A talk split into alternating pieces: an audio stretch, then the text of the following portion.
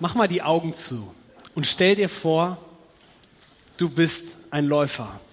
Nicht irgendein Läufer, du bist der Beste deines Landes. Und du hast schon alle Rekorde in deinem Land gebrochen. Und eines Tages gehst du zum Briefkasten und da ist eine Einladung drin. Eine Einladung zur Olympiade. Und so bereitest du dich darauf vor und nimmst an dieser Olympiade, willst an dieser Olympiade teilnehmen, doch kurz vorher verletzt du dich sodass es dir verwehrt bleibt auf diese Weltbühne. Somit trainierst du weiter und bleibst beständig und gibst alles nochmal, solange du noch jung bist und im richtigen Saft stehst. Und plötzlich wieder eine Einladung und die nächste Chance dabei zu sein. Und nun sitzt du da im Startblock. 65.000 Menschen schauen dir von oben vom Rennen Rängen zu und plötzlich knallt's. Und du rennst los und du rennst und rennst und rennst und gibst alles. Du legst deine gesamte jahreslange Vorbereitung in dieses eine Rennen. Und 250 Meter vor dem Ziel plötzlich ein stechender Schmerz. So ein stechender Schmerz, dass du nicht mehr weiterlaufen kannst. Muskelfaserriss im Oberschenkel und plötzlich geht's nicht mehr weiter und du siehst nur, wie alle an dir vorbeiziehen. Wenn das Leben anders läuft, als du denkst, Darum soll es heute gehen. Und ich habe euch einen Mann mitgebracht aus dem Alten Testament. Ja, dieser Mann, das scheint erstmal alles okay zu sein in, seiner, in seinem Umfeld, aber wenn man genau hinguckt, sieht man, dass er in einem schwierigen Umfeld groß wird und er keinen optimalen Start ins Leben hat. Und diesem Mann ist mehr Platz in der Bibel gewidmet als so manchem Stammesvater und sein Name heißt Josef. Und ich habe die Predigt wie folgt genannt, Anders als du denkst. Anders als du denkst. Josef war ein Leiter von vielen Menschen. Der wurde zum zweithöchsten quasi des Reiches Ägyptens. Aber der Weg dahin war nicht ganz einfach.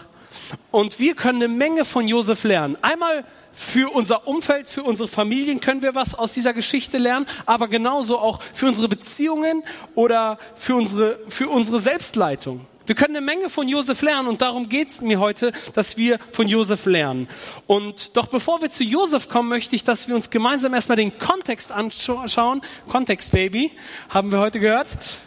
Und das wollen wir auch jetzt tun, okay? Und Josef wuchs in einem Umfeld auf, was wirklich zum Abgewöhnen war. Da, also sein Vater, sein Vater heißt Jakob, ist einer dieser Stammesväter. Und dieser Jakob hatte zwei Frauen, ja, Rahel und Lea. Und er mochte die Rahel lieber als die Lea. Und Jakob ähm, hat somit auch ein Stück weit die Kinder bevorzugt von der Frau, die er mehr liebte. Und das waren nun mal Josef und Benjamin. Und zwischen diesen Frauen entstand ein Kampf. Ja, es wurden alle Register gezogen, um diesem Stammesvater wirklich viele Nachkommen zu schenken. Und ja, und in dieser Zeit ist ein Mann geboren, ist der Josef geboren, von dieser Rahel. Und Rahel gebar ihren ersten Sohn und nannte ihn Josef. Und wisst ihr, was Josef heißt? Er füge hinzu. Und auf, um das mal auf unsere Zeit zu bringen, das ist so wie einer geht noch. Also wenn du deinen Sohn noch keinen Namen für dein Kind hast, einer geht noch oder Zugabe. Das geht auch immer noch. Ja, einer geht noch rein oder wie auch immer, ne, einer geht noch. Einer geht noch. Und Josef muss schon in frühen Jahren erleben, wie seine Mutter stirbt. Äh, und das ist bei der Geburt des zweiten Sohnes, Benjamin, bei seinem jüngeren Bruder. Und er muss das miterleben. Und er wächst in einer Großfamilie auf, wo ganz klar, die in ganz klar unterschiedlichen Lagern steht. Ja.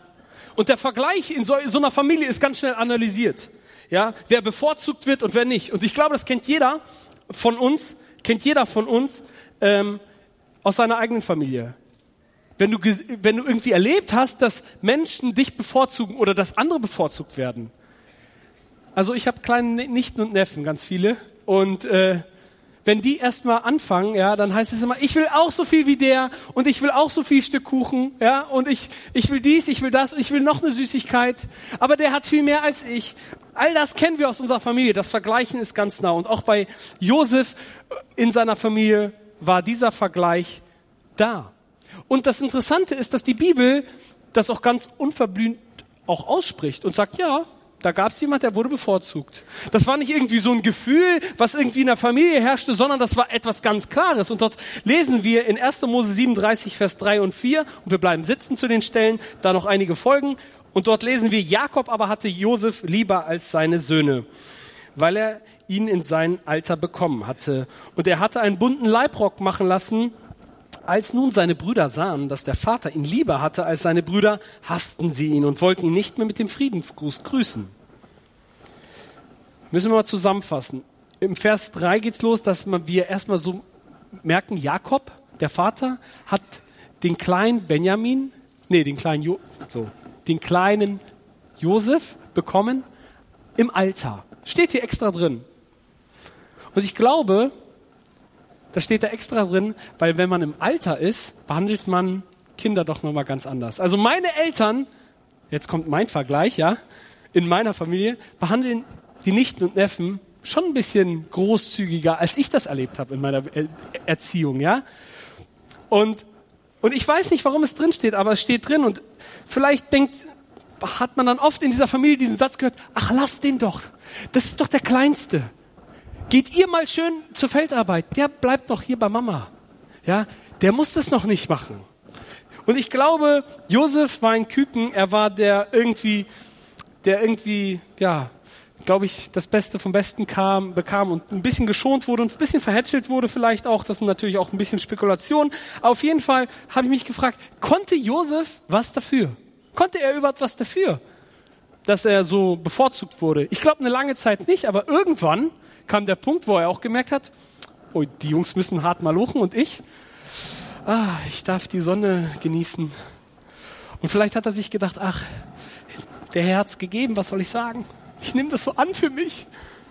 Ich weiß nicht, aber irgendwie war dieser Josef ein bisschen verhätschelt, verstritten, gemobbt und ausgegrenzt aus seiner Familie. Und wenn wir uns diesen Vers 3 nochmal anschauen, da sehen wir so die Perspektive, die auf dem Vater liegt. Und Vers 4 die Perspektive auf die Brüder. Und wir können wie, in einer, wie mit einer Drohne aus dieser Vogelperspektive über die Brüder hin, hin drüber fliegen und in ihr Herz schauen. Und das macht der Text hier.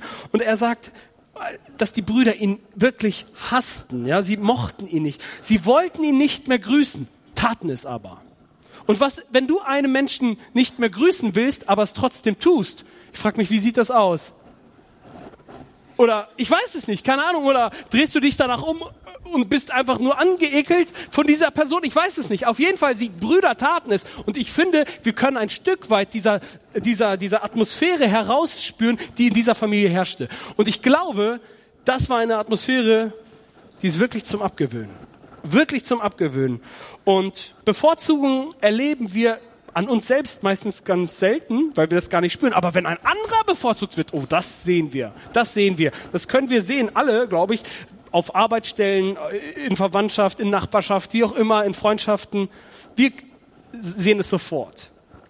Doch nur weil ein Umstand zum Abgewöhnen ist, bedeutet es nicht, dass wir nicht träumen dürfen, oder? Und das tat auch Josef. Das tat auch Josef. Und Josef träumte und er sagte, Deswegen habe ich meinen zweiten Punkt genannt, I have a dream. Und, und Josef träumte und wir wollen ja von Josef lernen. Und manchmal ist es so mit Träumen, da gibt es so Sachen, wie gehen wir mit diesen Informationen um, die Gott in unser Leben legt. Ja, auch von Visionen und Träumen.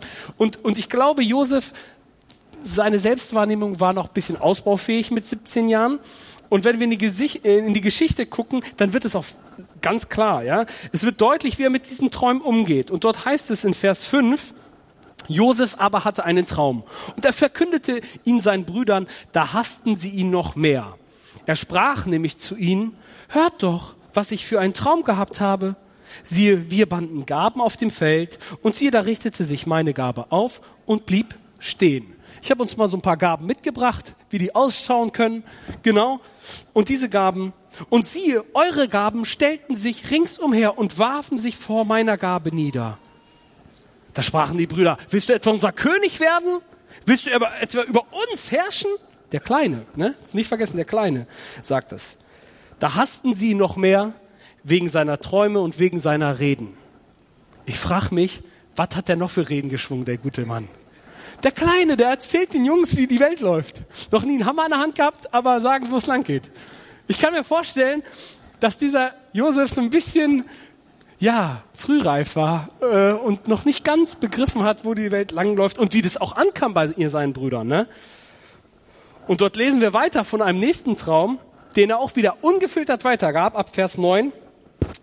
Dort aber, er hatte aber noch einen anderen Traum, Traum. Er, den erzählte seinen Brüdern auch und sprach, seht, ich habe wieder geträumt. Er wurde auch der Träumer von seinen Brüdern genannt. Mich wundert das gar nicht. Und siehe, die Sonne und der Mond und elf Sterne beugten sich vor mir nieder. Als, aber, als er das aber zu seinem Vater und zu seinen Brüdern erzählte, tadelte ihn sein Vater und sprach zu ihm, was ist das für ein Traum, den du geträumt hast? Sollen etwa ich und deine Mutter und deine Brüder kommen und uns vor dir bis zur Erde niederbeugen? Und seine Brüder waren eifersüchtig auf ihn. Sein Vater aber bewahrte das Wort im Gedächtnis. Josef war in einer Situation, in einem Umfeld, da, und Gott gab ihm einen Traum in sein Herz, und da konnte Josef buchstäblich nur vom Träumen. Wirklich. Also in seinem Umfeld dann sowas zu träumen, wo er eigentlich, ja, oft niedergemacht wurde aufgrund seiner Stellung. Und Gott gibt Josef zwei Träume und beides mal in einer, in einer Art Bild. Und entscheidend ist nicht das Bild, sondern die Botschaft des Bildes. Und die Botschaft wird herauskristallisiert von den Interpreta die, die Interpretation, die Interpretation dieser beiden Bilder ähm, kommt von den Beteiligten. Diejenigen, die da rumstehen. Die Brüder sagen sofort, willst du etwa unser König sein? Das hat Josef gar nicht gesagt, aber die Brüder übernehmen das und ja, das wird dann noch passieren so. Ne? Also, und ich finde es einfach krass, ja, dass Josef erhöht wird und die Brüder sich vor ihm neigen. Und vielleicht geht es dir wie Josef, dass du auch sagst, hey, ich habe hier einen Traum gehabt, ich habe einen Wunsch, eine Aufgabe, Gott hat mir was gezeigt für mein Leben. Das ist groß. Und vielleicht geht es dir auch so, dass Gott in dein Leben gesprochen hat und du gemerkt hast, hey, Während eines Gottesdienstes sprach Gott in dein Herz und er hat sich irgendwas bewegt, hat sich da in deinem Herzen bewegt, dass du sagst, da in die Richtung gehe ich. Und diese Richtung bereite ich mich darauf vor. Vielleicht spricht Gott zu dir durch Freunde, vielleicht auch in, in die Familie hinein, durch Gemeinde oder vielleicht auch manchmal prophetisch oder durch die Bibel selbst, wo du merkst, hey, das wird immer größer in meinem Leben. Und vielleicht zeigt sich deine Berufung, denn Berufung zeigt sich immer. Berufung bricht immer irgendwie sich bahnen und zeigt sich nach und nach real im Leben. In deiner Persönlichkeit, in deinen Interessen, in, dein, in deinen Kenntnissen und deinem Umfeld. Du bist nicht ohne Grund so, wie du bist. Glaubst du das? Du bist nicht ohne Grund so, wie du bist. Wer wollte mal von euch irgendwie Fußballer werden oder Polizist, Feuerwehrmann, was auch immer? Gibt es da Leute, die mal Ärztin werden wollten? Ja, ich sehe ein paar Hände. Sehr gut. Ich wollte Fußballer werden. Und das dachte ich mir so, komm mit zwölf. Denn zu Real Madrid am liebsten. Ja. Und wenn du dann so eine Vision hast und dir denkst so, wow, ey, das wäre genau mein Ding. Ich liebe Fußball. Ich gehe jeden Tag auf die Straße zu spielen mit meinem kleinen Bruder und es klappt und ich glaube, das wird was. Und plötzlich merkst du, 48, 49, meine Schuhgröße. Ich weiß nicht, ob ich dafür so gemacht bin. Ne? Und ich merkte, hey, mein Körper allein schon, ja, ist eher zum Footballer geboren als zum Fußballer. Ja? Und ich merkte, ey, irgendwie, ich glaube, das wird nix. Und ich habe auch Essen geliebt und all dieses, wo ich gesagt habe, ich glaube, mit Real wird nichts, du. Mit Real Madrid, das wird nichts. Aber ihr wisst ihr, ich hatte Menschen in meinem Leben, die mir liebevoll zugesprochen haben, gesagt, da gibt's was anderes da gibt's was anderes für dich. Ja? Das sind Menschen, die dich lieben, die dir, dich reflektieren, ja? Menschen, die du um dich hast. Und ihr Lieben, nicht jeder von uns muss Pharao werden. Glaubt ihr das? Nicht jeder. Fast jeder, ne? Nicht jeder muss zweiter Mann wie Josef werden im Reich Ägyptens und auch nicht jeder wird Bundeskanzler und nicht jeder wird Bürgermeister und auch nicht jeder wird Pastor oder Geschäftsführer. Weltmeister sind wir alle, oder? Weltmeister können wir alle sein. Aber Berufung heißt doch, da zu sein, wo Gott dich hinberufen hat. Ja? Amen. Und ich glaube, es gibt zwei Ebenen von Berufung. Die erste ist die allgemeine, wo Gott sagt, ich wünsche mir, dass du mit deinem Lebensboot in, dich in göttlichen Gewässern bewegst, um den offensichtlichen und klaren Willen Gottes tust, den du in der Bibel findest. Nummer eins. Und Nummer zwei ist, diese persönliche eigene Führung Gottes erkennen in deinem Leben und zu wissen, ich will an diesen Platz oder ich gehöre an diesen Platz und ich entfalte mich an diesem Platz. Das ist diese zweite Ebene von Berufung. Und ich hoffe, dass du einen Traum hast. Ich hoffe, dass wir hier in Deutschland noch träumen dürfen, oder? Wir dürfen noch träumen von einer größeren Kirche und von Menschen, die Gott finden. Ja? Und eine Vision hast für dein Leben, einen Platz, wo dir klar wird, da bin ich richtig. Da bin ich richtig. Und wenn du das nicht hast, dann rate ich dir, mach dich auf die Suche. Such dir Leute, die dich lieben, die dich respektieren und die, die dich reflektieren. Und such dir Rat von Profis. Manchmal ist es hilfreich, ja. Und manchmal ist auch eine Art, es gibt es eine Art Aufgabe oder Gabe, die, die Gott dir gegeben hat, um etwas zu erreichen. Und manchmal ist deine Vision so groß und so riesig, dass du einfach sagst, wow, ich, ich weiß gar nicht, wie ich damit umzugehen habe. Und ich glaube, es ist wichtig, diese Ebene zu dosieren. Ja, und ich habe uns da mal ein kleines Bild mitgebracht, das es deutlich macht. Genau. Und zwar, das bist du, ja? Und das sind Menschen. Und wie du dich reflektierst oder deine Vision teilst, zu Gott darfst du ganz, ganz steil denken. Ganz, ganz spitz. Das darf ganz groß sein. So groß, dass es dich überragt, ja. Und ich glaube, das ist auch gut so. Denn Gott gibt oft Großes, ja. Denn er denkt nicht klein von dir. Er denkt größer von dir, als du glaubst, ja. Aber zu Menschen gilt es, es gewissermaßen zu dosieren. Und manchmal gibt es Menschen in deinem Leben, da darfst du sogar ein bisschen mehr verraten, ja? Also das ist hier so eine Schnittmenge, ja? Aber das sind Menschen, die dich lieben, ja? Denn wenn du gleich alles auf den Tisch haust, dann glauben die, du bist wahnsinnig, ja? Deswegen also entspann dich, fang an deine Vision zu dosieren, ja? Und sprech sie dann aus. Nachdem du sie geprüft hast, halt daran fest, ja? Denn ich glaube, Gott glaubt viel mehr an uns, als dass wir, ja, er hält uns nicht für klein. Und Gott denkt auch nicht klein von dir. Null. Er traut dir viel zu. Mehr als du glaubst. Mehr als du glaubst. Dr. Martha Luther King prägte einen Satz und er sagte, I have a dream. Und er platzierte seinen Traum, sein Bild von dem Zusammenleben in, Amerika, wie das laufen kann, an einer, an einer Stelle, die, sag ich mal, wo, wo der Pegel erreicht war. Wo der Pegel erreicht war, diese Vision auch größer zu träumen. Und ich glaube, dass er das dosiert getan hat. Immer wieder, immer wieder kam es durch. Aber an dem einen Punkt sprach er es aus und dieser Satz ging in die Weltliteraturgeschichte ein. Und ich glaube, ich glaube, wenn wir daran festhalten und auch wenn manchmal die Realität nicht so danach aussieht, rate ich dir, halte daran fest. Gott hat was in dein Herz gelegt. Halte treu daran fest. Und manchmal ist es so, dass die Realität dir etwas anderes sagt. Und genauso war es auch im Josefs Leben. Ja, Josef, wie sah die Realität bei Josef aus? Kommen wir zum dritten Punkt. In 1. Mose 34, äh, nee, 37, 18 bis 20 heißt es, da schickt der Vater ihn erstmal zu seinen Brüdern und dort heißt es, da lesen wir, als sie nun von ferne sahen, er, er in ihre Nähe kam, beschlossen sie ihn heimlich umzubringen. Das nenne ich mal schöne Familienverhältnisse. Sie beschlossen ihn heimlich umzubringen. Und da sprachen sie zueinander. Seht, da kommt der Träumer daher. Und nun kommt und lasst uns ihn töten und in eine Zisterne werfen und sagen, ein böses Tier habe ihn gefressen, dann wollen wir sehen, was aus seinen Träumen wird.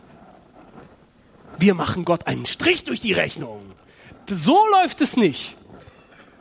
Dass wir uns noch vor diesem Kleinen da beugen. Nee, so nicht. Wir werden da mal sehen, wer am Ende das letzte Wort hat. So gehen die Brüder mit der Situation um. Und die Folge ist, dass sie in eine Zisterne werfen, ein leeres Wasserloch, was tief ist, wo man alleine nicht rauskommt. Und die Folge seiner Träume ist, sie entreißen ihm diesen bunten Leibrock, sie nehmen ihm die Identität, die Position, die der Vater ihm gegeben hat, sie entnehmen ihm alles, was es was es gibt. Sie demütigen ihn, sie ziehen ihn aus und sie erklären ihn noch zu schade, um zu töten und verkaufen ihn an die Karawane, die da vorbeizieht. in der Hoffnung, dass er da irgendwo verreckt, im wahrsten Sinne. Und sie erklären ihn für tot. Sie erklären ihn für tot. Und mit Sicherheit kam Josef an irgendwann an einen Punkt der Selbstreflexion. Spätestens, als er der Karawane nackt hinterherlief, angebunden wie so ein Esel. Und er sich fragt, Gott, jetzt, was habe ich jetzt davon? Was habe ich jetzt davon? Du hast doch gesagt, du hast doch was in mein Leben gelegt. Seine Träume driften mit der Realität komplett auseinander. Und sein junges Leben hat rein gar nichts damit zu tun. Und Gott nimmt Josef in diese Schule auf. An diesem Punkt beginnt der Prozess in Josefs Leben. Gott nimmt ihn in die Schule auf. Und er ist daran interessiert, auch dich zu formen.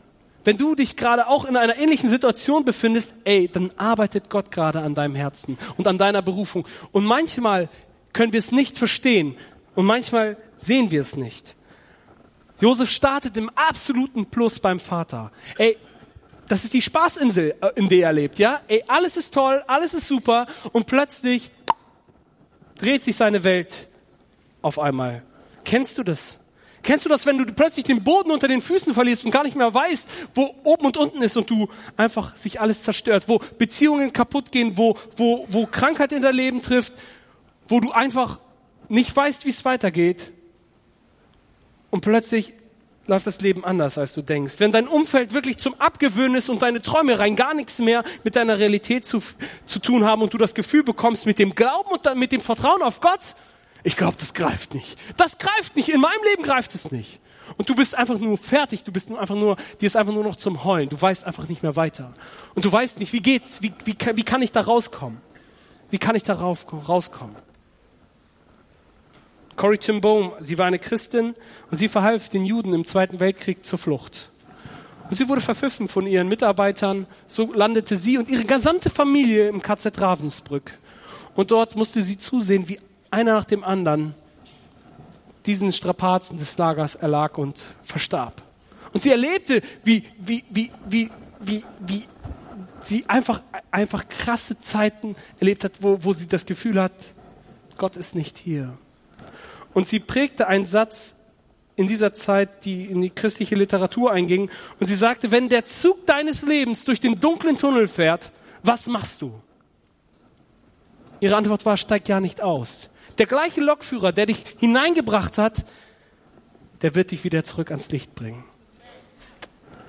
Wenn der Zug deines Lebens durch den Tunnel fährt, was machst du? Steig ja nicht aus, sondern derselbe Lokführer, der mit dir in diesen Tunnel gefahren ist, ist auch der, der dich wieder ans Licht bringt.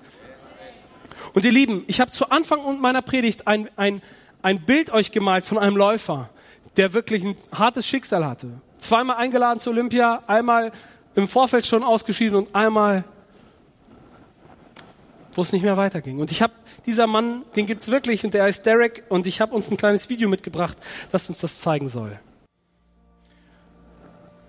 Glaub ja nicht, dass wenn Umstände in deinem Leben sagen, es ist vorbei, dass es vorbei ist. Glaub ja nicht, dass wenn du nicht mehr weiter kannst, dass dann Schluss ist. Nur weil Umstände dir das sagen. Und wisst ihr, was ich gerade gelesen habe? Auf der Cappy des Vaters stand, just do it. Ja? Und Derek hält fest daran, ja? Glaub ja nicht, halte durch. Halte durch, da wo es schwer wird, halte durch, ja? Und wenn du sagst, John, das ist überhaupt nicht möglich, ich weiß gar nicht wie, ich bin einfach ein Häufchen Elend, ich bin zusammengebrochen, ich kann nicht mehr, ich weiß nicht mehr, was ich glauben und vertrauen soll, dann rate ich dir eins und ich gebe dir einen Rat. Brich vor Gott zusammen. Aber nicht vor den Umständen und nicht vor den Problemen und nicht vor den Schwierigkeiten, die auf dich warten. Brich vor Gott zusammen, denn da bist du an der richtigen Adresse. Ja? Und ich gebe dir einen Rat und ich will dir eine, hab eine Notiz mitgebracht, die dich vielleicht, die dir in dieser Situation hilft, Haltung zu bewahren. Und meine, mein Rat ist, bewahre Haltung und sei verwurzelt in Gott. Sei verwurzelt in Gott. Er ist dir deine Stütze und er kommt dir wie ein Vater zur Hilfe. Und halte dich an Menschen, die dich lieben. Halte dich an Gemeinde, ja, halte dich an Menschen, die deine Situation nachvollziehen können und die ein Stück weit einen Weg mit dir gehen können. Und sei weise und hol dir Rat von Profis. Wenn Situationen dir entgleiten, hol dir, hol dir Rat von Profis. Denn eins ist klar. Das letzte Wort, das ist noch nicht gesprochen. das letzte Wort ist noch nicht gesprochen in dieser schwierigen Situation. Psalm 42, Vers 6 heißt es, was betrübst du dich, meine Seele, und bist so unruhig in mir? Harre auf Gott, denn ich werde ihm noch danken für die Rettung, die von seinem Angesicht kommt. Was betrübst du dich, meine Seele, und bist so unruhig in mir? Harre auf Gott. Ich werde ihm noch danken für die Rettung, die von seinem Angesicht kommt. Und da spricht der Psalmschreiber zu sich selbst.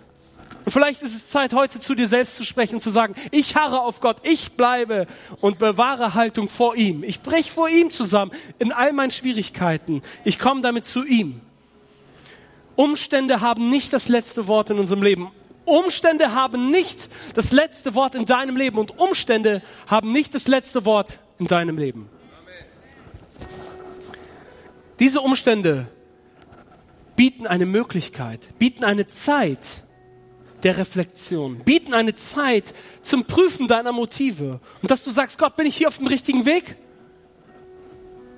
Ein Freund von mir sagte, Charakter ist wie Reisepass. Er zeigt sich an Grenzen. Charakter ist wie Reisepass, ist wie ein Reisepass. Er zeigt sich an Grenzen. Dann, wenn es kracht im Leben und wenn unsere Umstände dich komplett erdrücken, gilt es richtig darauf zu reagieren. Und was ist die richtige Reaktion, nachdem der Schock erstmal weg ist? Sei positiv. Gott geht mit dir. Er ist deine Hoffnung. Halte dich an ihm fest.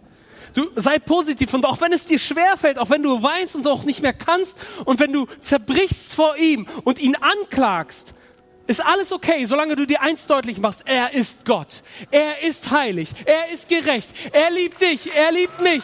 Er sieht dich und er kennt deine Situation und er weiß ganz genau, wie es dir geht, denn er läuft mit. Er läuft mit. Er läuft mit und ihm entgleitet nix.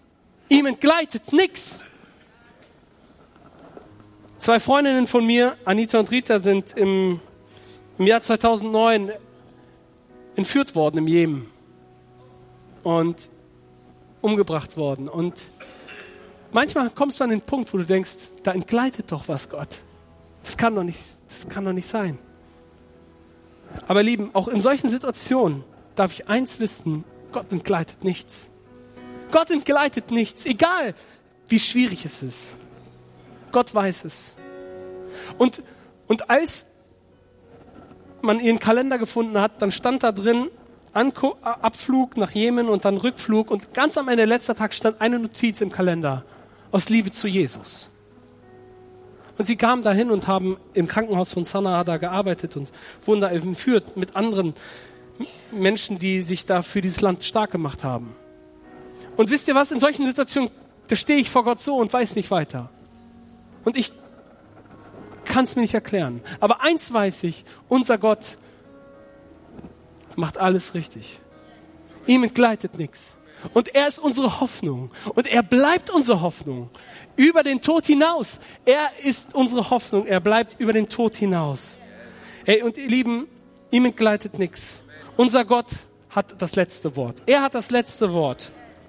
Und lasst uns aus Josefs Geschichte lernen. Lasst uns lernen, was es bedeutet, dass Gott mehr daran interessiert ist, uns, uns an den richtigen Platz zu stellen, wo wir für ihn brennen, wo wir für ihn und seine Sache einstehen, als dass er sich dafür sorgt, dass wir es noch komfortabler im Leben haben. Manchmal wird es den Komfort uns kosten, aber es wird gut sein für uns, weil Gott an unser an uns im Herzen arbeitet und wir ihn schlussendlich noch mehr lieben, noch mehr lieben und in Zeiten von Not und Terror uns an ihn binden und an niemanden sonst, an niemanden sonst.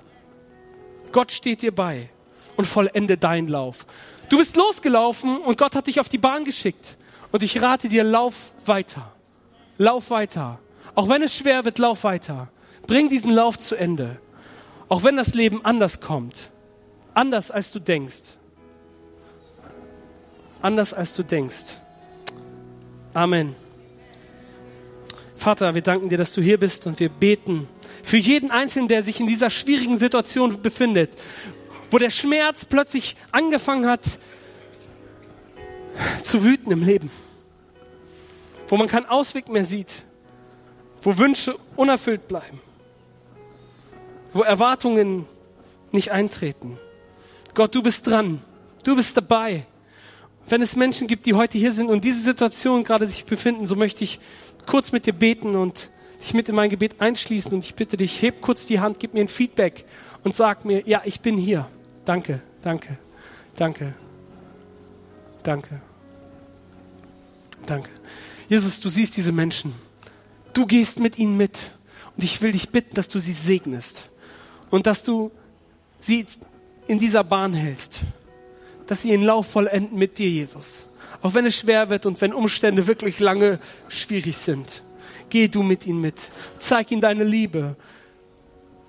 Zeig ihnen deine Liebe und schenk ihnen die Möglichkeit, sich zu prüfen, ihre Motive zu hinterfragen, sich zu reflektieren und Haltung zu bewahren. Danke, Jesus, dass du da bist. Und ich will an der gleichen Stelle auch fragen, ist jemand heute hier, der sagt, ich will heute zum ersten Mal einen Schritt auf Gott zugehen. Ich will diesen, diesen, diesen Lauf mit ihm beginnen. Ist jemand heute da? Gib mir kurz ein Handzeichen. Ist jemand heute da?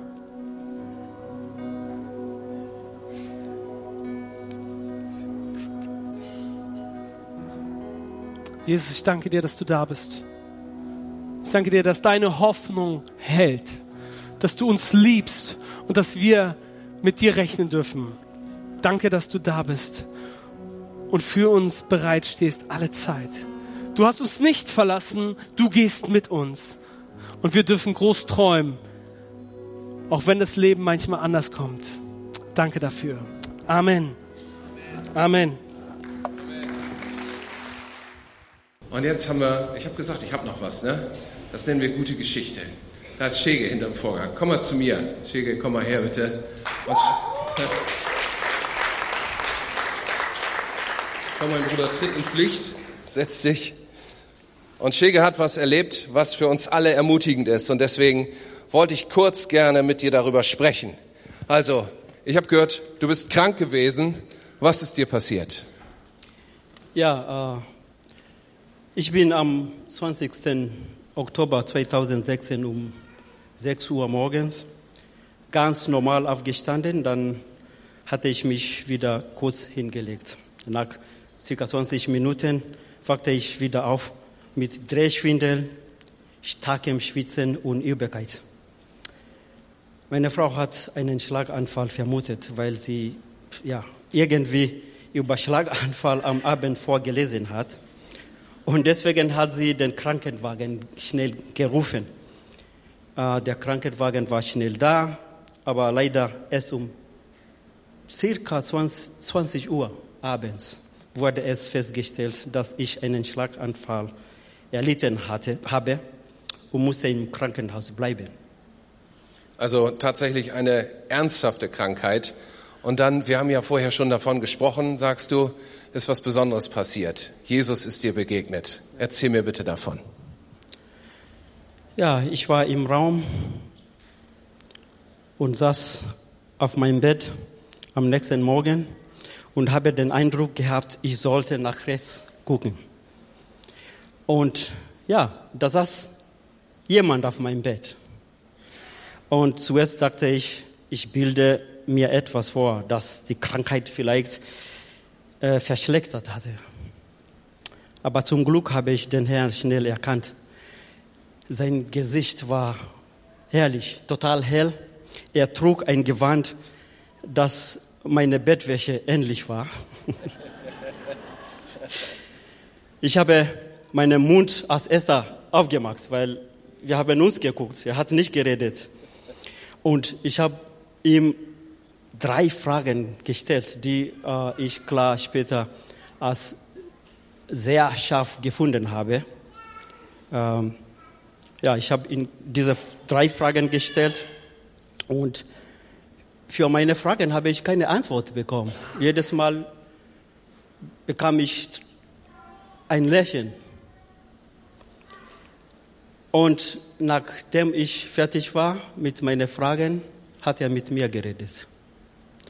Und er hat mir drei Sachen gesagt. Die erste war, ich war bei dir und bin immer bei dir. ich musste für dein Leben kämpfen. Und die dritte, macht dir keine Sorge. Alles wird in Ordnung sein.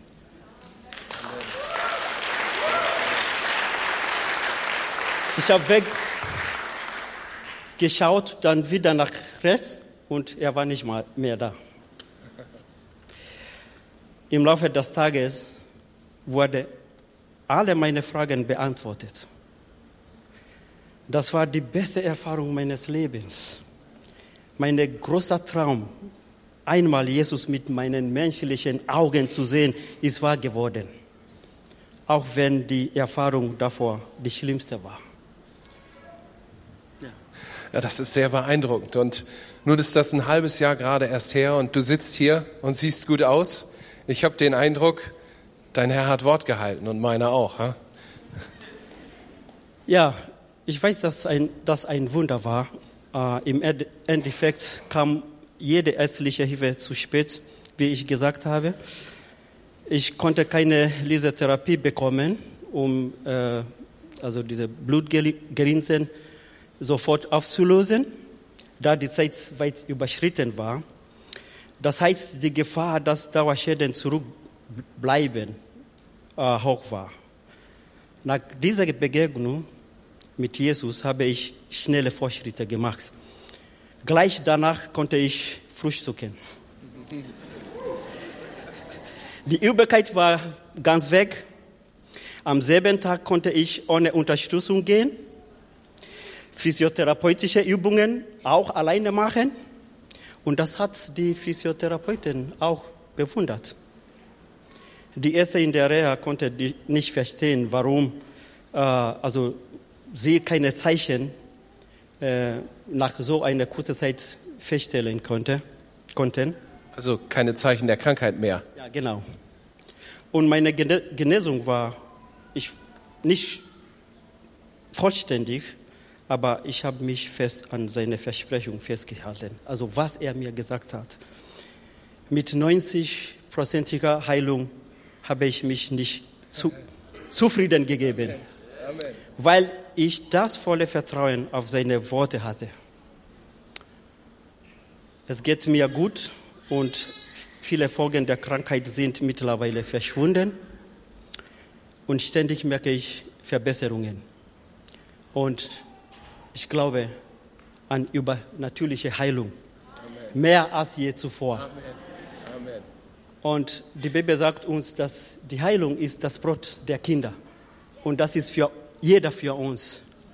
Es ist nicht so eine, eine Speise, die wir nicht äh, bekommen können, können, sondern jeder hat das Recht, also Heilung zu erfahren. Amen. Amen. Amen. Ich danke dir sehr für dein Zeugnis. Vielen Dank.